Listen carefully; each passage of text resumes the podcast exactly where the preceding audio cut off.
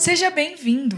Este é o Iba Cash, o podcast da Igreja Batista do Amor. Ouça agora uma palavra de Deus para a sua vida.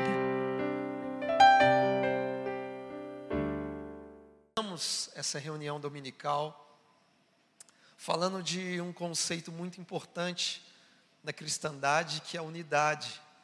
E nós vamos avançar dentro dessa temática essa manhã, e nós abordaremos aqui sobre o valor da unidade cristã. Quantos aqui acreditam que a unidade é importante na vida da igreja? Quem aqui acredita? Glória a Deus por isso. Não precisa responder agora e nem levantar a mão. Quantos aqui têm assim se esforçado para viver essa verdadeira unidade que é bíblica? Eu creio que todos nós. Assim creio em nome de Jesus, é sobre isso que nós vamos falar essa manhã. Portanto, eu peço por gentileza que você abra sua Bíblia comigo na carta de Paulo aos Filipenses, no capítulo 2, a partir do primeiro verso.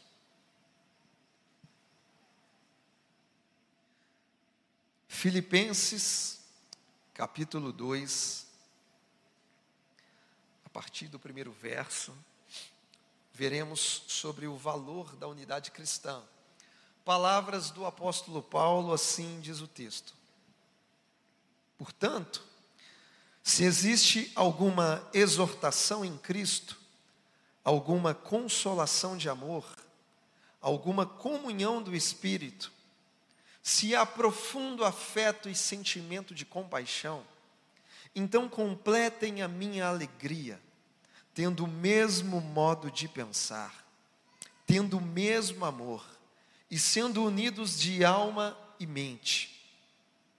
Não façam nada por interesse pessoal ou vaidade, mas por humildade, cada um considerando os outros superiores a si mesmo, não tendo em vista somente os seus próprios interesses, mas também os dos outros.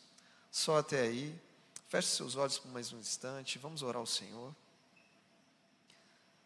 Pai, nós queremos te agradecer por esse culto, por essa manhã maravilhosa. Te agradecemos pela oportunidade que temos em Ti de sermos ministrados com liberdade, com vida.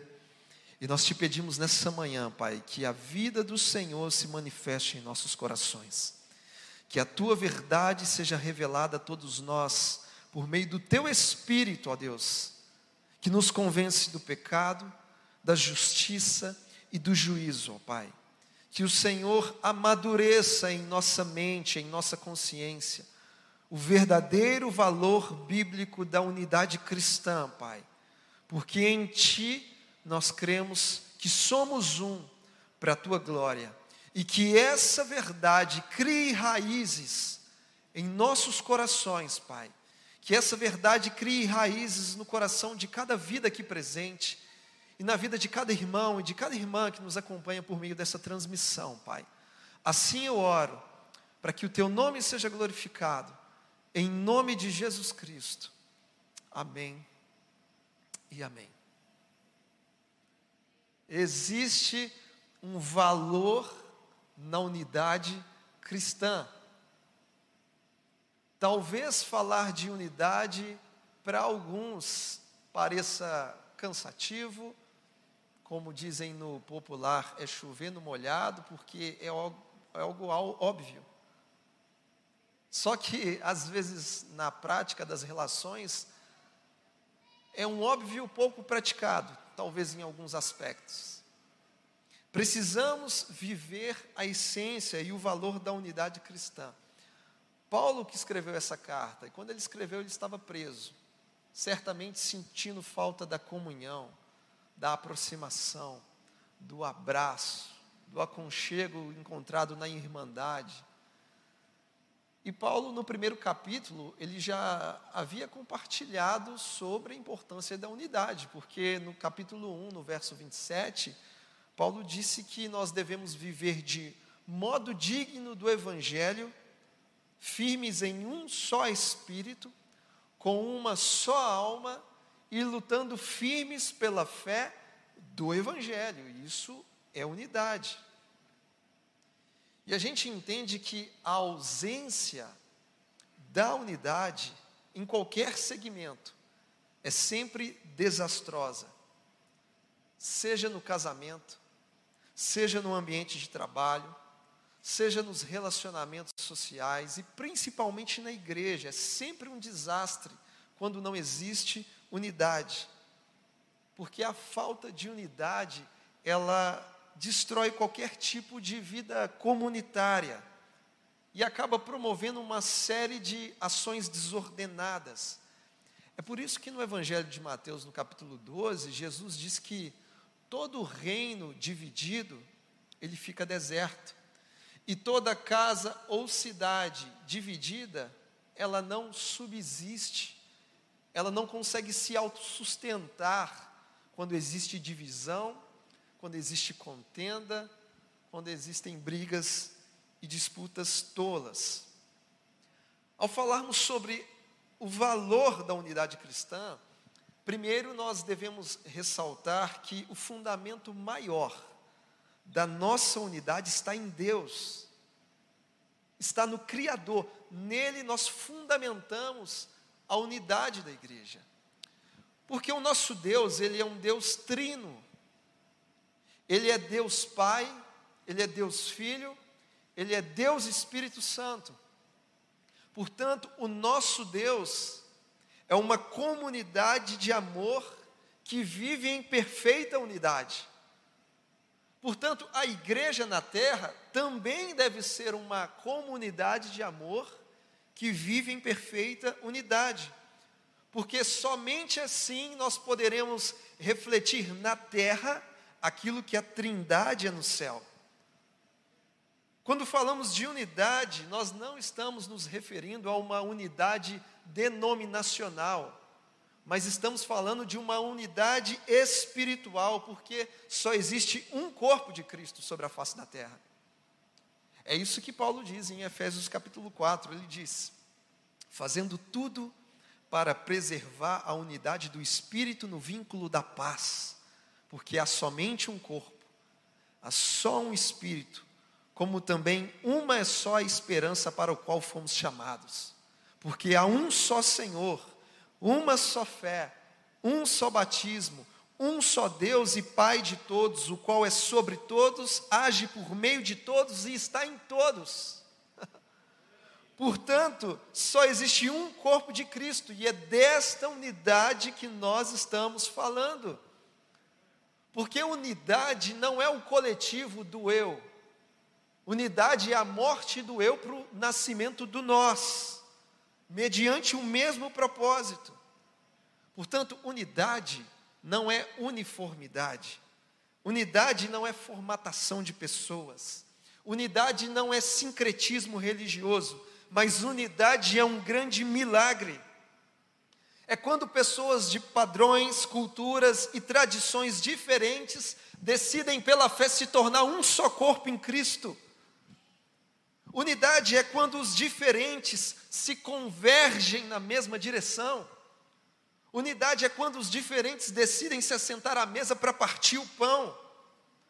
Unidade é conversão que gera convergência, onde todos nós passamos a ter um mesmo ponto em comum: Cristo Jesus. Portanto, o nosso ponto em comum, o nosso ponto de convergência, não é uma filosofia, não é uma ideologia, não é uma mentoria humana. O nosso ponto de convergência é uma pessoa, Cristo Jesus. Nisso está fundamentada a nossa unidade, a essência de sermos um como o corpo de Cristo espalhado pela face da terra. Então, nós veremos nessa manhã o valor da unidade cristã. E por que eu estou falando de valor? Porque existe uma riqueza nisso. Existe uma insondável riqueza em caminharmos juntos, sendo um só corpo em Cristo. Por isso, nós compartilhamos no início da, reunião o salmo de número 133, dizendo: Ó, oh, quão bom e agradável é viverem unidos os irmãos. Então, portanto, nós veremos pelo menos três pontos sobre o valor da unidade cristã, a unidade da igreja. Então, o primeiro ponto, nós vamos tratar sobre os fundamentos.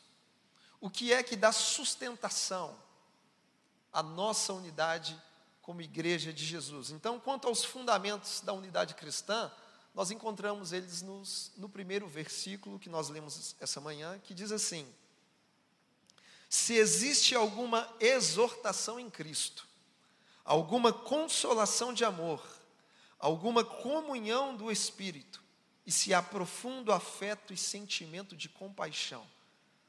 Aqui a gente tem o fundamento da nossa unidade, e a gente pode entender esses fundamentos como a base doutrinária para a unidade da igreja.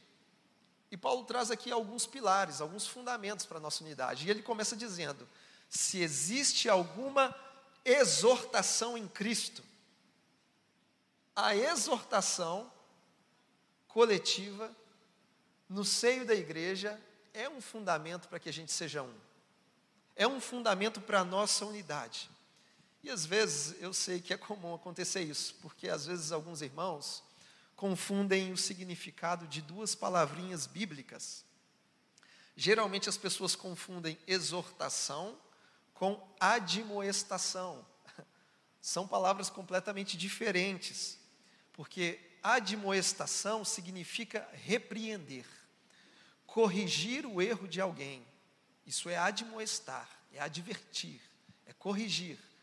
Mas exortação significa animar, motivar, estimular, encorajar. Então, exortação não é sinônimo de puxar a orelha e chamar atenção. Não, não, não. A palavra exortação significa encorajamento. Quando eu estou animando alguém que talvez está desanimado na sua fé cristã.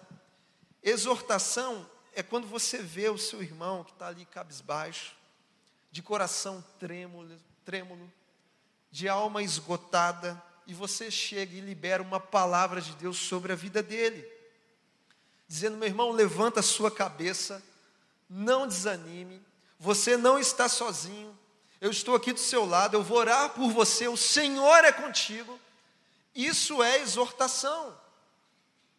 Portanto, o ambiente da unidade, ele é construído com exortação. E exortação é estímulo e encorajamento. É um ambiente onde nós motivamos uns aos outros, porque o ser humano é um ser motivacional.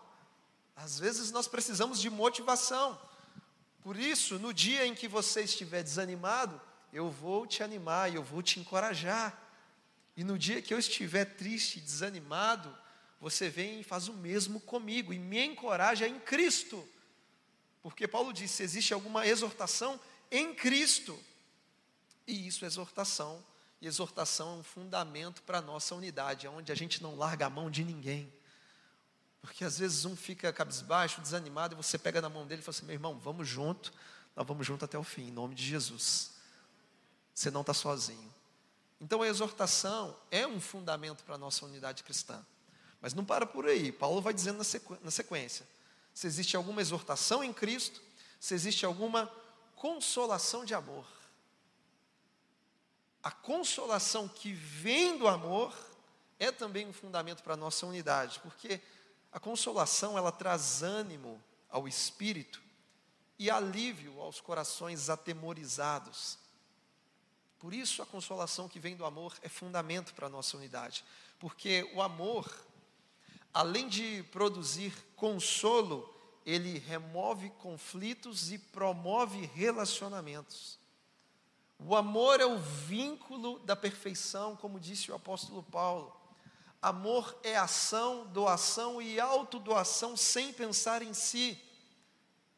E quando nos anulamos por amor aos outros, estamos viabilizando a construção da nossa unidade. Portanto, a consolação que vem do amor é fundamento, é uma forte base doutrinária para a nossa unidade como igreja de Jesus na terra.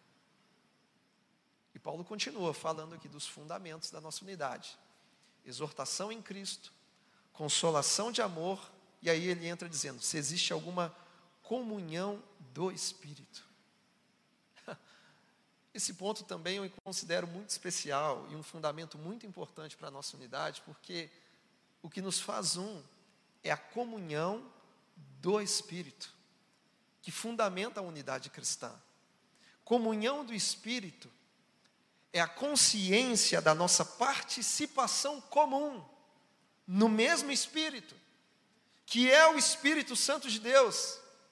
Ou seja, todos fomos espiritualmente batizados no mesmo corpo, pelo Espírito Santo. Portanto, a consciência da nossa comunhão no Espírito deve ser maior do que qualquer espírito de divisão no nosso meio, deve ser maior do que qualquer espírito de partidarismo, porque a nossa unidade, a nossa comunhão é no Espírito e não nas nossas preferências, e não nas nossas discordâncias teológicas, mas é no Espírito. Pastor, não tem como eu viver em unidade com meu irmão, mas, mas por que, que não tem? É porque eu sou Flamengo, meu irmão é Fluminense. E daí? Pastor, não tem como viver em unidade com meu irmão. Por quê? Porque eu gosto de rock, o meu irmão gosta de sertanejo. E daí? Unidade não tem a ver com isso. Pastor, não tem como eu viver em unidade com meu irmão, porque eu sou reformado e meu irmão é pentecostal, canela de fogo. E qual que é o problema? Ah, pastor, eu não posso viver em unidade porque eu, como cidadão, eu concordo com alguns aspectos de política de direita. Mas o meu irmão concorda com alguns aspectos de política de esquerda. Meu irmão, e daí? Qual que é o problema de tudo isso? É tempo da gente voltar para a palavra de Deus. É tempo de voltarmos às Escrituras. Porque aquilo que nós temos como igreja em comum não está em nossas preferências. A nossa comunhão não está na tradição religiosa. A nossa comunhão e unidade não é de ordem filosófica. A nossa comunhão, ela não é partidária. A nossa comunhão é no Espírito Santo é a consciência da nossa participação comum no mesmo corpo. E quem nos batizou no corpo de Cristo foi o Espírito Santo de Deus. É por isso que Paulo está dizendo em Efésios 4,4: há somente um corpo e um só Espírito. Então a nossa unidade, a nossa comunhão, não é nas minhas preferências, nas minhas predileções, das minhas escolhas partidárias, ideológicas, não, é no Espírito Santo. Por isso eu estou dizendo que a consciência da nossa participação comum no Espírito Santo deveria ser maior do que qualquer espírito de divisão na igreja.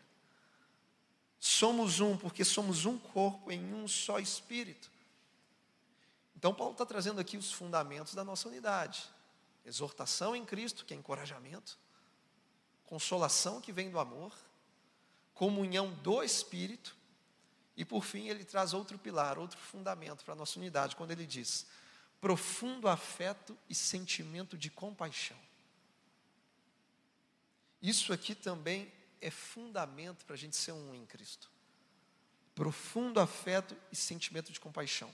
Afeto é a sensibilidade para com as pessoas necessitadas e os sentimentos dos outros. E compaixão é o sentimento de dor que alguém sente ao ver o outro sofrer, tendo o desejo de oferecer alívio a ele. Então, profundo afeto e sentimento de compaixão são formas de reproduzir e manifestar intensamente o amor de Cristo em nossas relações de irmandade e eu li essa manhã o texto de Paulo aos Filipenses na Nova Almeida atualizada, talvez a versão, não sei, talvez esteja um pouco diferente da sua. E às vezes é importante explicar isso, porque na minha Bíblia traz profundo afeto e sentimentos de, de compaixão. Talvez em outras traduções pode traduzir como entranhados afetos, né? E sentimentos de misericórdia são tradições diferentes, mas o significado é o mesmo. E às vezes essas traduções são diferentes por conta do estilo do tradutor do texto sagrado. Porque no campo da teologia, quando você vai traduzir um texto bíblico, você tem duas maneiras de fazer isso. Alguns exegetas traduzem a Bíblia com a chamada equivalência formal, e outros traduzem a Escritura com aquilo que eles chamam de equivalência dinâmica. Então, na tradução da equivalência formal, o exegeta ele vai traduzir vers, versículo, não, palavra por palavra.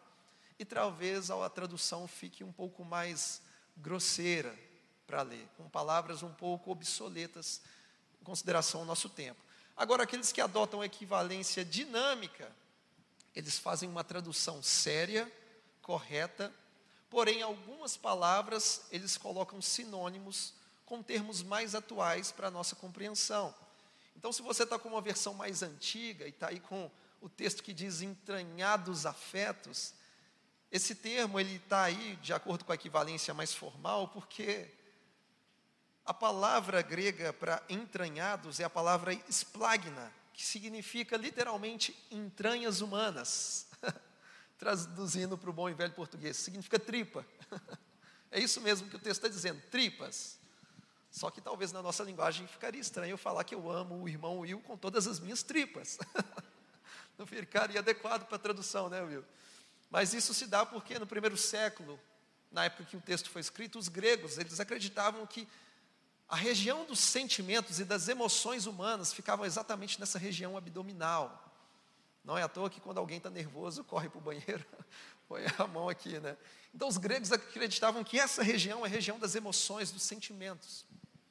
Então o que o texto quer dizer aqui exatamente é que, como plataforma para a nossa unidade, devemos manifestar intensamente o amor que sentimos uns pelos outros. É aquele amor entranhável, o amor que vem do mais profundo do nosso ser, que na linguagem mais atual aqui Paulo vai chamar de profunda afeição. E isso se torna um grande fundamento para a nossa unidade cristã, porque aonde não existe afeto e não existe compaixão, também não existe unidade. Não tem jeito. É impossível ter unidade onde não tem compaixão e profundo afeto, profunda afeição. Portanto, no primeiro ponto, nós temos aqui o fundamento da unidade cristã: encorajamento em Cristo, consolação que vem do amor, comunhão do Espírito e profundo afeto e sentimentos de compaixão. Aqui está a plataforma segura para a gente construir a nossa unidade como igreja de Jesus. Então, esse é o primeiro ponto. Mas o segundo ponto é tão importante quanto esse. Se a gente já entende o valor do fundamento da unidade cristã, o segundo ponto nos fala sobre a essência da unidade cristã. E a essência da unidade cristã ela está justamente no segundo versículo, onde Paulo diz o seguinte: Então completem a minha alegria, tendo o mesmo modo de pensar, tendo o mesmo amor e sendo unidos de alma e mente. Olha o que Paulo está dizendo sobre a essência da unidade cristã. Ele diz: completem a minha alegria, tendo todos vocês o mesmo modo de pensar, o mesmo amor, e sendo unidos de alma e de mente. E quanto à essência da unidade cristã, você vai perceber comigo que Paulo ele começa o verso 2 falando o seguinte: completem a minha alegria completem a minha alegria. Ou seja, não existe alegria completa aonde existe desunião. Não existe alegria completa nas divisões. Não existe alegria plena e completa nas segregações, nas desavenças. Porque o cálice da alegria somente transborda onde existe unidade. A alegria só é completa onde existe comunhão no espírito. Então Paulo diz isso em tons de imperativo. Ele diz: "Completem a minha alegria".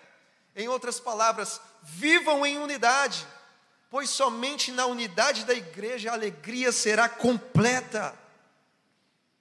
Portanto, a unidade é um dever nosso, é um compromisso nosso, é um compromisso da igreja de Jesus, para que a alegria do corpo seja completa. Mas qual de fato seria a essência dessa unidade? Aonde estaria o coração dessa unidade cristã? E a essência está quando Paulo diz: tendo o mesmo modo de pensar, tendo o mesmo amor e sendo unidos de alma e mente.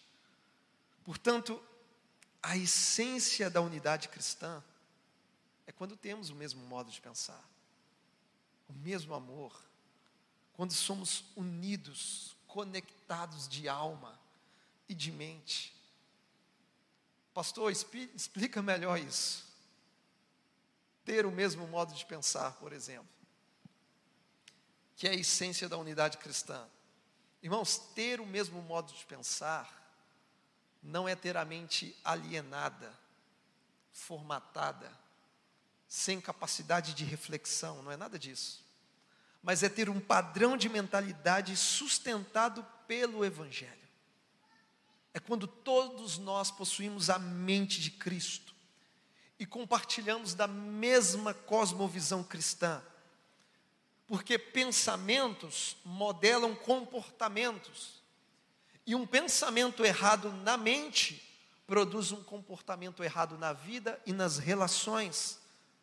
Portanto, na busca pela unidade, devemos ter o mesmo padrão de mentalidade do Evangelho. Portanto, ter o mesmo modo de pensar não significa que na nossa individualidade pensaremos as mesmas coisas, mas significa que em nossa unidade pensaremos a partir de um mesmo propósito comum, o Evangelho. E a partir do Evangelho, quando temos o mesmo modo de pensar, isso não é alienação, mas é alinhamento de pensamento. Ter o mesmo modo de pensar não quer dizer que concordaremos em todos os assuntos, mas significa que até em nossas discordâncias sempre teremos as mesmas atitudes de Cristo Jesus. Ter o mesmo modo de pensar não significa que concordaremos em todos os temas da vida, mas significa que naquilo que for fundamental ao Evangelho de Jesus, nós seremos unânimes. Isso é ter o mesmo modo de pensar, um padrão de mentalidade sustentado pelo Evangelho de Jesus. Nisso está a essência da nossa unidade. Como dizem no popular, maior é o que nos une do que o que nos separa. É isso. Isso é maior que tudo. Então Paulo diz: tem o mesmo modo de pensar, mas ele também fala: tenham o mesmo amor. E por que o amor é a essência da nossa unidade? Porque no amor nós substituímos competição por cooperação. Isso acontece no amor, como eu disse agora há pouco, o amor ele remove conflitos e promove relacionamentos, porque o amor é o vínculo da perfeição. O amor é o vínculo da perfeição, porque o amor, ele não se revela no egoísmo, o amor se revela somente na entrega. Quando eu me entrego, é o que diz João 3,16, porque Deus amou o, seu, amou o mundo de tal maneira que deu o seu único filho, entrega. A entrega veio por causa do amor, o amor se revela na entrega. É o que diz 1 João 3,16. Nisto conhecemos o amor, que Cristo deu a sua vida por nós, entrega. E agora nós devemos dar a nossa vida pelo nosso irmão, entrega. O amor se revela na entrega, por isso ele é o vínculo da perfeição. Por isso nós encontramos na igreja um ambiente de entrega, onde não existe egoísmo, onde eu não estou tentando apenas defender os meus próprios interesses, mas por amor ao meu irmão eu me entrego, eu me anulo, eu sofro dano pelo bem das relações, porque o amor remove conflitos e promove relacionamentos. Então, tem o mesmo modo de pensar, o mesmo amor, e Paulo também diz: sejam unidos de alma e de mente. Almas e mentes conectadas e concentradas em um mesmo objetivo, que é o Evangelho. Unidos de alma e mente significa unidade de pensamento e unidade de sentimento unidade de proclamação e unidade de ação, unidade de propósito e unidade de obras. Aqui, meus irmãos, está a essência da nossa unidade como igreja. Com um pensamento alinhado, com o mesmo sentimento, com o mesmo amor, unidos de alma e de mente. Então nós estamos numa construção, nós temos o fundamento da unidade cristã, e agora que nós temos a essência da nossa unidade, que é no Evangelho, e não nas nossas predileções, e não no nosso estilo pessoal, não, não, não, mas é no Espírito. E se a gente viu o fundamento e viu também a essência, no terceiro ponto a gente vai ver o comportamento. O comportamento de quem vive em unidade. Primeiro ponto, fundamento. Segundo ponto, essência. Terceiro ponto, o comportamento de quem vive ou quem deseja viver a unidade cristã. E o comportamento está descrito aqui nos versos 3 e 4, que diz assim: Não façam nada por interesse pessoal ou vaidade, mas por humildade, cada um considerando os outros superiores a si mesmo, não tendo em vista somente os seus próprios interesses, mas também os dos outros. O próprio texto diz por si só como que deve ser o comportamento de quem tem consciência de uma participação comum no mesmo espírito. O texto fala por si só como deve ser o comportamento cristão que busca a unidade em todo o tempo. E Paulo começa dizendo: o comportamento é o seguinte: não façam nada por interesse pessoal ou por vaidade. Em outras traduções, não façam nada por partidarismo ou por vanglória. Porque vaidade ou vanglória significa buscar glória para si mesmo.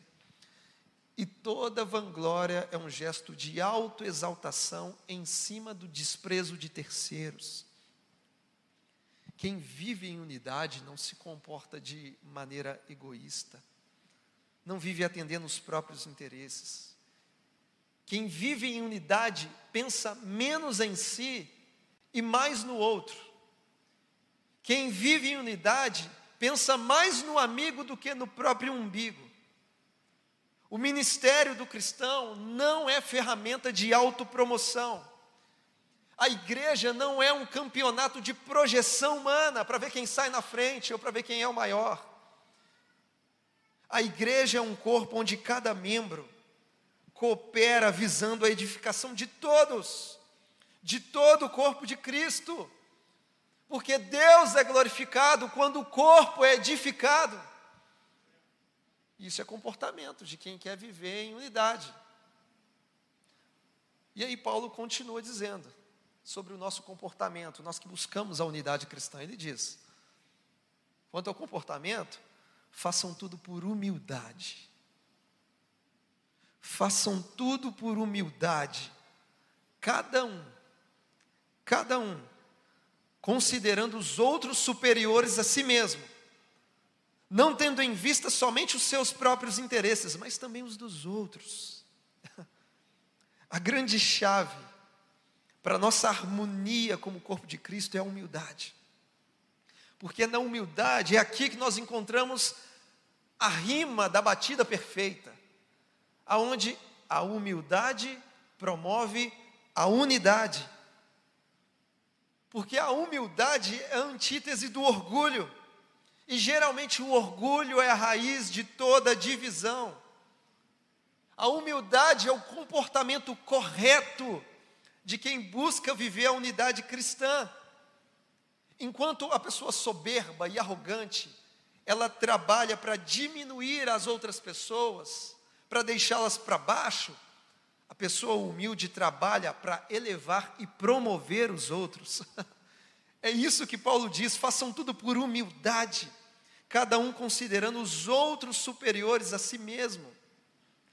A humildade te faz olhar para o seu irmão com honra e precedência. Paulo fala sobre isso em Romanos 12, quando ele diz: amem uns aos outros com amor fraternal, e quanto à honra, deem sempre preferência aos outros. Um coração humilde não tem dificuldade de honrar pessoas. Entenda isso. Um coração humilde não tem dificuldade de honrar pessoas. Um coração humilde não tem dificuldade em promover as pessoas que estão à sua volta. Se você tem um coração humilde, você tem um coração bem resolvido.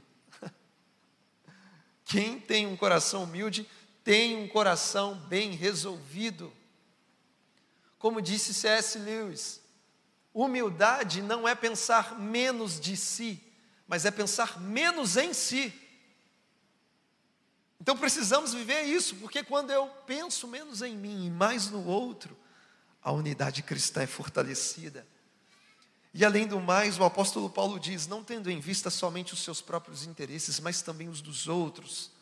E isso quer dizer o seguinte: a necessidade que o meu irmão tem deve ser tão importante para mim quanto as minhas próprias.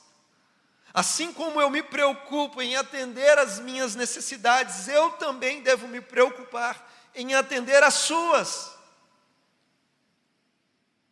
Irmãos, pense comigo. Paulo disse que a gente tem que fazer tudo com humildade. E ele também disse que nós devemos considerar uns aos outros superiores a nós. E ele também disse que a gente não tem que ficar buscando atender apenas os próprios interesses, mas também os dos outros. Agora eu te pergunto: esse direcionamento bíblico e comportamental, esse direcionamento é para quem? É para a igreja, é para todos nós, não é para um grupo específico de pessoas não é para poucos, é para todos. Esse direcionamento é para todos nós, é para toda a igreja de Cristo. Então é um mandamento bíblico, é um dever bíblico, aonde eu vou ser humilde com você e você vai ser humilde comigo. Eu vou te considerar superior a mim e você vai me considerar superior a você. E eu não vou ficar tentando atender só os meus interesses, mas eu vou atender os seus, como se fossem meus. E você vai fazer a mesma coisa comigo. E se todos nós vivermos isso que a Bíblia nos manda viver, se todos nós levarmos em conta essa verdade bíblica, quem é que no final vai ganhar? Quem é que ganha, gente? A unidade ganha, o Evangelho ganha, o reino de Deus ganha, o corpo de Cristo ganha, e só o diabo perde. Você consegue entender isso? Todos nós ganhamos, o reino ganha, o reino avança. Ah, pastor, mas se eu considerar o meu irmão superior a mim, eu vou estar me sujeitando a ele. Acertou, é isso mesmo. Efésios 5, 21. Sujeitai-vos uns aos outros no temor de Cristo. Um ambiente assim, gente, não tem briga, não tem discussão, não tem divisão. Deus se agrada da humildade, porque Ele sabe que a humildade produz unidade.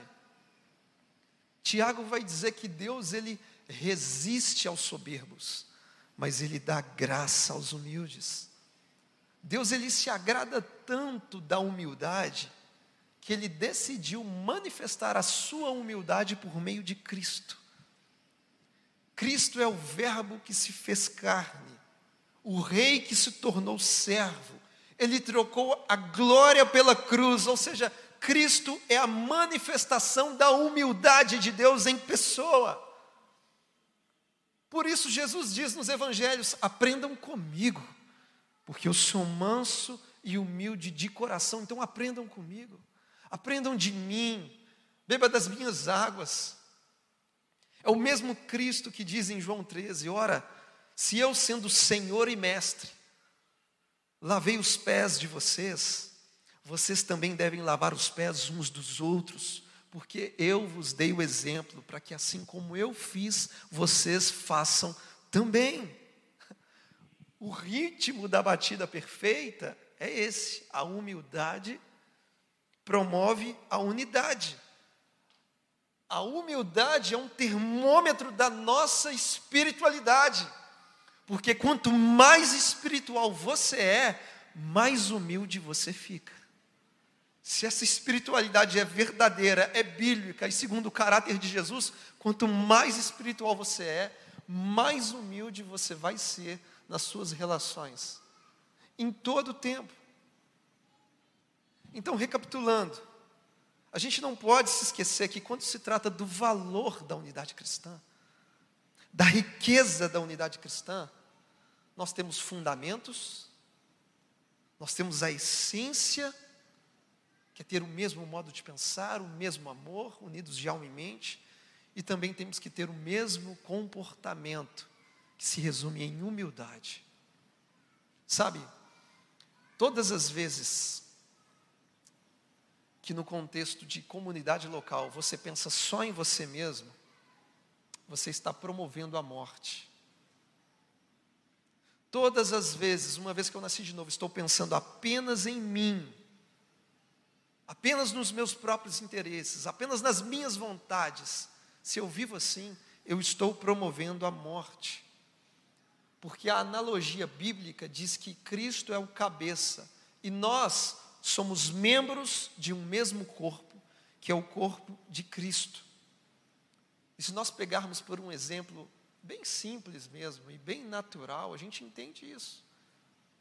Você imagina se a sua mão a partir de hoje falar assim: Eu sou um membro do corpo, mas a partir de hoje eu vou pensar só em mim.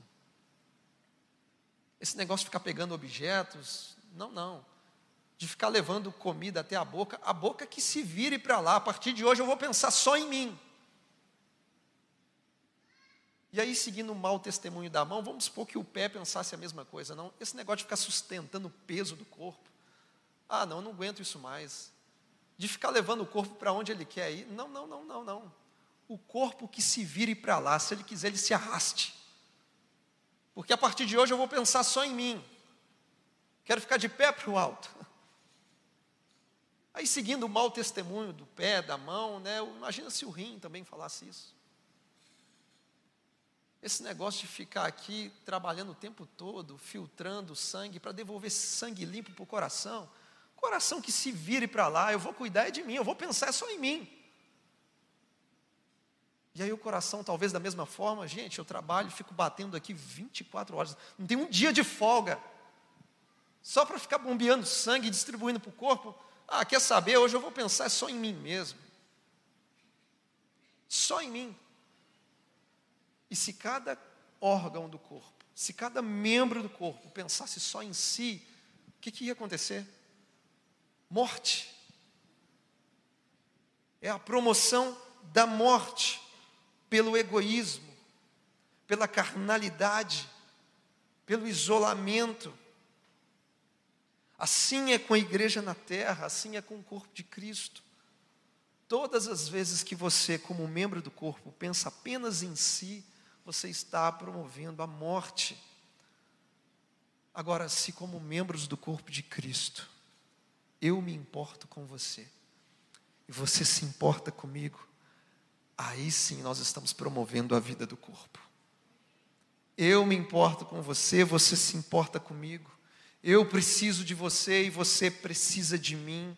E a nossa interdependência promove a unidade, e a unidade promove a vida. A nossa unidade promove a vida. E a única morte que a nossa unidade promove, a única morte que a nossa unidade promove é a morte do nosso ego. É quando deixamos de viver o eu para viver o nós. É quando trocamos a mediocridade do isolamento pela riqueza do relacionamento.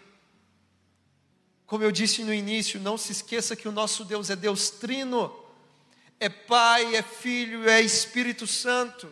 O nosso Deus é uma comunidade de amor que vive em perfeita unidade. Portanto, somente através da unidade cristã, nós seremos um reflexo na terra daquilo que a Trindade é no céu. Porque unidade não é o coletivo do eu, mas é a morte do eu para o nascimento do nós, de maneira que vivemos a partir de um mesmo objetivo comum, que é o Evangelho de Jesus. Unidade não é uniformidade, Unidade não é formatação de pessoas. Unidade não é sincretismo religioso. Unidade é um grande milagre, onde pessoas de estilos, culturas e tradições diferentes, pela fé, decidem se tornar um só corpo em Cristo Jesus. Unidade é quando os diferentes convergem na mesma direção que é Jesus. Unidade é a conversão que gera convergência, onde todos nós passamos a ter o mesmo ponto em comum. Portanto, o nosso ponto de convergência não é uma filosofia, não é uma ideologia, não é uma mentoria humana. Nosso ponto em comum, o nosso ponto de convergência é uma pessoa, Jesus Cristo. Unidade não é alienação. Unidade é alinhamento de pensamento. E para a gente encerrar, nós entendemos essa verdade. Que como igreja, nós buscamos de todo o nosso coração, de toda a nossa alma, com todas as nossas forças, nós buscamos a unidade da igreja. Mas ao mesmo tempo que nós buscamos essa unidade, nós entendemos que essa unidade não é um fim em si mesmo. A unidade não é um fim em si mesmo. E eu digo isso com base na oração sacerdotal de Jesus em João 17, aonde ele diz: a fim de que todos sejam um, como tu, ó Pai, está em mim e eu em ti, também eles estejam em nós, para que o mundo creia que tu me enviastes. A nossa unidade não é um fim em si mesmo. Ao vivermos em unidade, o nosso maior objetivo, o nosso maior propósito, o nosso maior alvo é fazer com que Cristo seja revelado ao mundo. É fazer com que o mundo creia que Deus Pai enviou Jesus Cristo para salvar pecadores. Porque essa é a mensagem do Evangelho: que Deus em Cristo salva pecadores. A nossa unidade dará credibilidade à mensagem do Evangelho. Portanto, que sejamos um para que Cristo seja tudo em todos para a glória de Deus. É através da nossa unidade. Cristo será revelado a muitas famílias, a muitas pessoas, porque a nossa unidade dá credibilidade para o Evangelho. Porque se as pessoas lá fora começarem a nos observar e ver que a gente está brigando, se degladiando, elas vão dizer: Poxa, esse Evangelho eu não quero para a minha vida. Mas quando a gente decide desenvolver a consciência de que temos a participação comum no mesmo espírito, não nas nossas preferências, não nos nossos estilos, mas na comunhão do espírito. Ah, aí sim. Aí o corpo tem vida. O corpo é edificado. E Deus é glorificado quando o corpo é edificado. E que possamos viver essa verdade. Que todos os dias você desenvolva a habilidade de morrer para si mesmo e de se anular pelo bem dos relacionamentos, de abrir mão dos seus direitos diante de alguma situação, quem sabe. E por mais que você esteja cheio de razão, que você se esvazie dela e se encha da justiça de Cristo, que já foi conquistada na cruz do Calvário. É dessa justiça que nós precisamos, todos nós, porque somos a igreja de Jesus. Se você puder ficar de pé no seu lugar nesse momento, por gentileza e fechar os seus olhos. Feche seus olhos, mas abra o seu coração com um desejo de ser um, mediante a única fé que temos, que é a fé do Evangelho, mediante o mesmo coração. Senhor, eu quero te agradecer por essa manhã maravilhosa. Eu te agradeço por tua bondade, pela verdade do teu Evangelho que se revela a todos nós, Pai. Te pedimos nessa manhã que o Senhor nos dê o mesmo modo de pensar, que o Senhor nos dê o mesmo amor, que o Senhor nos faça unidos de alma e de mente, e que a nossa unidade possa trazer credibilidade ao Teu Evangelho. Que as pessoas te conheçam, Pai, ao olhar para a nossa unidade, a olhar para o amor que nós temos uns pelos outros, Pai. E que em nome de Jesus, por meio da tua graça, Pai, Cristo seja revelado nessa cidade, por meio da unidade desfrutada aqui na Igreja Batista do Amor, em nossas células, Pai, nos nossos pequenos grupos, em cada encontro, em cada relação, em cada reunião, em cada ambiente e segmento da nossa cidade, Pai, que Cristo seja revelado por causa da nossa unidade. E que eles possam crer que o Senhor enviou Jesus. Que o Senhor nos ajude, ó Pai, a entender que devemos morrer para nós mesmos. Porque já não sou eu quem vivo. É Cristo é quem vive em mim. Por isso a tua unidade precisa reinar em nossos corações considerando uns aos outros superiores a nós mesmos não atendendo apenas os nossos próprios interesses, e sempre comportando com humildade, porque a, unidade, a humildade ela vai promover a unidade do corpo de Cristo. Assim nós cremos, em nome de Jesus. Obrigada por acessar o IbaCast. Acesse também nossas redes sociais. Siga Igreja Batista do Amor. Até a próxima!